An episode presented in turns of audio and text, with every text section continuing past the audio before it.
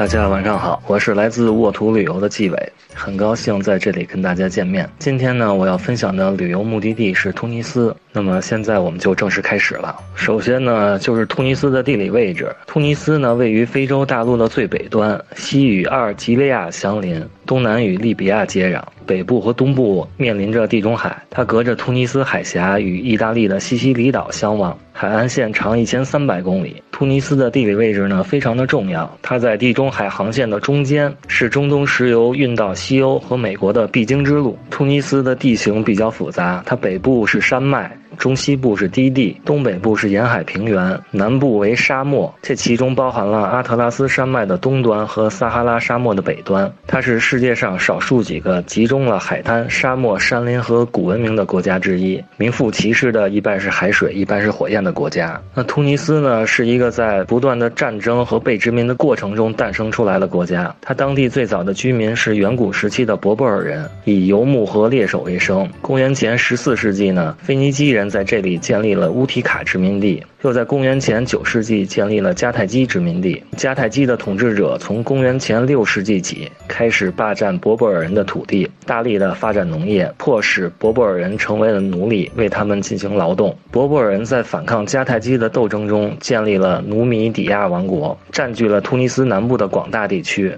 与迦太基分庭抗争。公元前一百四十六年，罗马人打败了打败了迦太基，又灭了博布尔人的努米底亚王国，突尼斯成为。了罗马帝国阿非利加省的一部分。罗马向这里大批的移民，他们将土地分给博布尔人耕种，收取农作物作为地租。到了五世纪末呢，汪达尔人利用博布尔人对罗马帝国统治的反抗，在突尼斯建立了自己的统治。一百年之后呢，拜占庭帝国取代了汪达尔人在突尼斯的统治。到了七世纪中叶呢，阿拉伯人进入了突尼斯，打败了拜占庭，建立了开鲁万城。突尼斯被并入了倭马亚王朝的版图。公元八世纪中叶呢，它又归了阿波斯王朝。这时候，由于大批的阿拉伯移民的进入和当地人的融合，博布尔人逐渐开始信奉伊斯兰教，采用阿拉伯语。十世纪初呢，突尼斯由伊斯兰教什叶派建立的法蒂玛王朝统治。十二世纪六十年代，并入了摩洛哥人建立的阿尔瓦穆希德王朝。从十二到十六世纪呢。在哈弗斯王朝的统治下，当时的突尼斯被看作是伊斯兰世界最伟大和最富有的城市之一。到了1535年呢，西班牙人入侵了突尼斯，哈弗斯王朝沦为了西班牙人的附属。1574年呢，奥斯曼帝国侵占了突尼斯，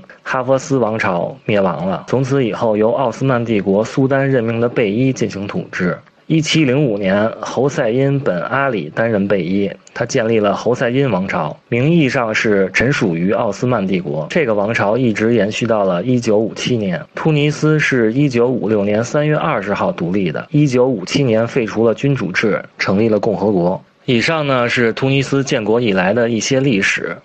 那么，突尼斯目前分为全国划分为二十四个省、三百个市镇。那截止到。二零一八年，它全国的人口约为一千一百七十万人，有百分之九十以上都是阿拉伯人，其余呢都是博柏尔人。官方语言是阿拉伯语，英语和法语也通用。突尼斯人信奉宗教，伊斯兰教是他的国教，少数人也信奉天主教和犹太教。那它的首都是突尼斯城。那截止到目前为止呢，突尼斯一共有八处世界遗产，包括迦太基遗址、凯鲁万等等。这个后续我们都会讲到。那突尼斯的经济呢，主要以农业、矿业、旅游和制造业为主。它的主要产业是石油和铁矿石的开采。突尼斯旅游业也比较发达，在国民经济中占了重要的地位。它的旅游城市主要分布在东部沿海地带。那突尼斯城和苏斯都是比较著名的旅游景点。它主要出口的产品是机械和电子工业品，还有纺织品和橄榄油等等。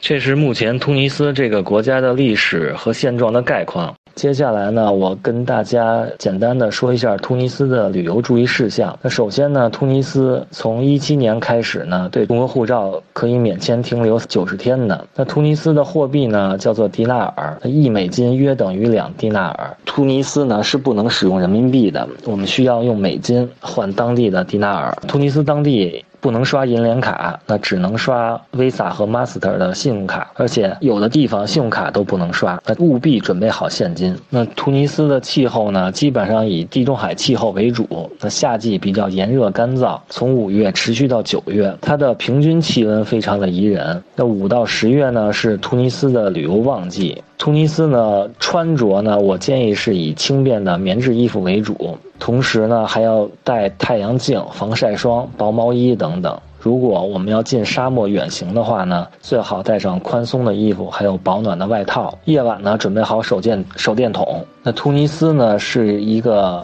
伊斯兰教国家，它是禁止吃猪肉的。然后参观清真寺或博物馆的时候，不可以穿露背的短裤、高跟鞋等等，应该尊重当地的宗教风俗。突尼斯的酒店呢，没有一次性的牙刷、牙膏、拖鞋、热水瓶等等，这些如果我们需要，都是要自带的。另外，突尼斯的电压是二百二十伏的，如果我们要给电子设备充电的话，我们要带欧标的插头，或者带一个万能转换插头。